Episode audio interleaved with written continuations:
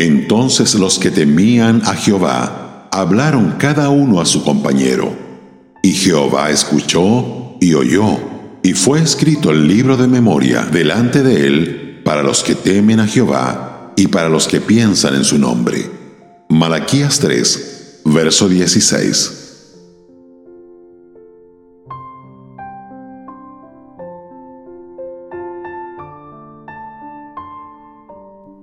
Es posible estar tan atareados que nuestras almas lleguen a ser estériles.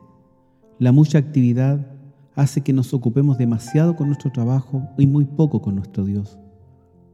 Aquellos predicadores que no pasan mucho tiempo en meditación y comunión solos con el Señor, muy pronto empiezan a dar mensajes de segunda mano, copiados de otros que tienen poco o ningún poder espiritual. Todos debemos orar. Señor, líbrame de la esterilidad de una vida ocupada. Muchos creyentes tienen miedo a la soledad, tienen que estar con otros, hablando, trabajando o viajando. No se toman el tiempo para estar en tranquila contemplación. Las presiones de la vida moderna nos impulsan a ser hiperactivos o personas que rinden más de lo esperado. Cogemos velocidad y nos cuesta detenernos. La vida parece ser un continuo empujar, empujar, empujar, seguir, seguir, seguir. El resultado es que no desarrollamos raíces espirituales profundas. Todavía repetimos las mismas frases hechas que compartimos con la gente 20 años atrás. Ningún progreso en 20 años. Y no obstante, están aquellos que se disciplinan a sí mismos para escapar de esta carrera, que rehusan invitaciones, y dejan de lado actividades secundarias para pasar un tiempo a solas con el Señor. Resueltamente hacen tiempo para orar y meditar. Tienen un escondite donde pueden dejar de escuchar el ruido del mundo para estar a solas con el Señor Jesús. Estas personas tienen un caminar distinto, de poder interior, en el que andan con el Señor.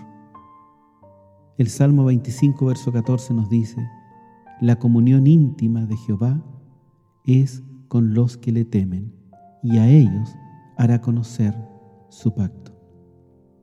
Dios les revela secretos de los que nosotros en nuestras vidas delirantes no sabemos nada. Hay una comunicación de inteligencia divina en lo que respecta a la dirección en la vida cotidiana, en relación a los eventos que suceden en el mundo espiritual y en relación con el futuro. Aquellos que habitan en el santuario a menudo tienen visiones de Dios que no conocen en absoluto los que viven en los suburbios. Fue aquel que se recostaba en el seno del Salvador a quien le fue dada la revelación de Jesucristo.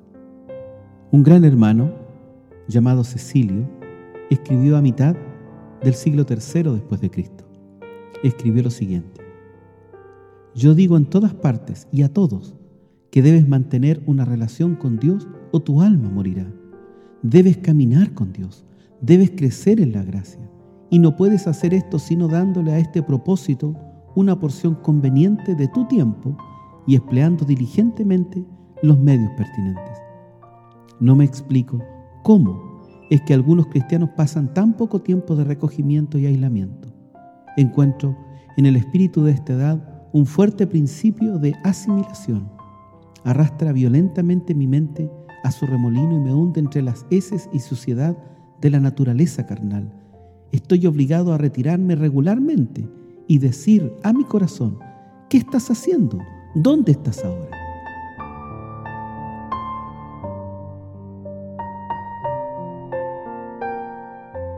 Radio Gracia y Paz, acompañándote cada día.